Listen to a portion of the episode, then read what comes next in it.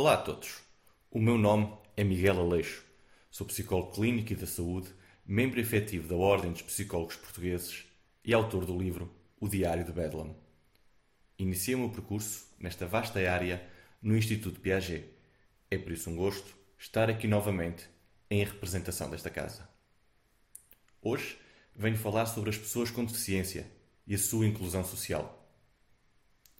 Quantos olhares estranhos pairam sobre pessoas com deficiência, seja pelo manejar da bengala que orienta o cego, seja pela língua gestual com que o surdo se comunica, seja pela forma como a pessoa se desloca. Mas a verdade é que os olhares estranhos não caem apenas sobre estas pessoas. Quantos olhares são lançados sobre um casal de homens que entra de mão dada no metro? E as pessoas que se vestem de uma forma mais alternativa? E aqueles que, enfim, não sairíamos daqui a enumerar todas as pessoas que se sentem observadas, pelo simples motivo de não fazerem parte do grande padrão de semelhança que é a sociedade.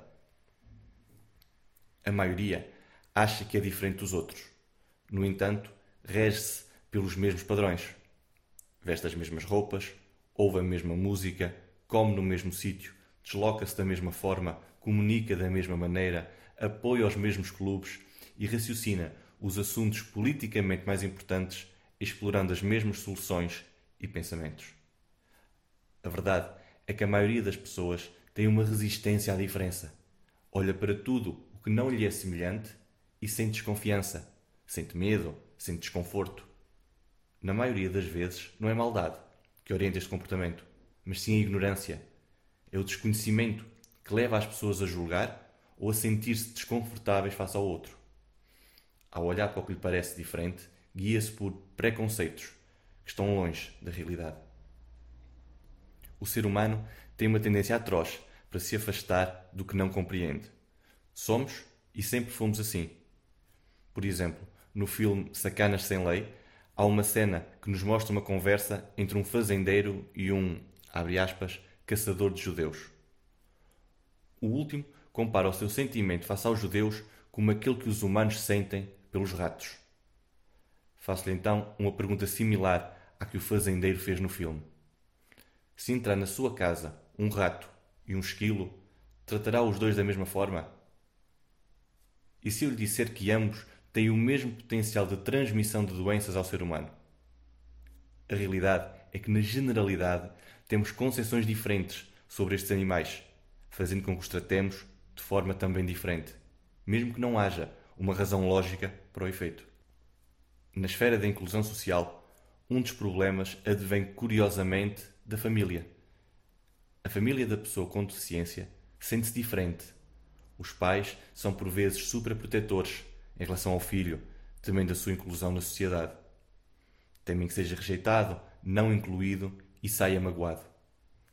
Este fenómeno ocorre com muitas famílias, inclusivamente face a crianças com quadros clínicos que não são facilmente perceptíveis nomeadamente a asma ou a insuficiência cardíaca.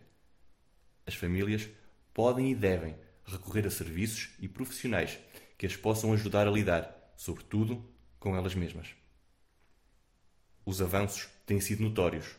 Contudo, a sociedade precisa cada vez mais de incluir toda a gente, e isso passa não só por trabalhar as minorias, mas principalmente as maiorias que as rodeiam. Um psicólogo pode ajudar. Um psicólogo pode intervir diretamente junto da pessoa com deficiência, promovendo e estimulando a autoestima e a inclusão social. Pode auxiliar as dinâmicas familiares, promovendo uma maior coesão, harmonia e aceitação. E ainda intervir na esfera social, através de projetos sociais, onde pode promover a igualdade, desconstruir mitos e crenças associados, entre outros aspectos relevantes. Um psicólogo pode ajudar. Despeço-me cumprimentando a equipa da rádio, todos os ouvintes e deixando um convite especial a jovens estudantes do secundário que estejam interessados nesta vasta área que é a psicologia, que possam vir conhecer o Instituto e esclarecer qualquer dúvida neste âmbito. No Distrito de Viseu, Psicologia é no Instituto Piaget. O meu nome é Miguel Aleixo. Foi um gosto estar convosco.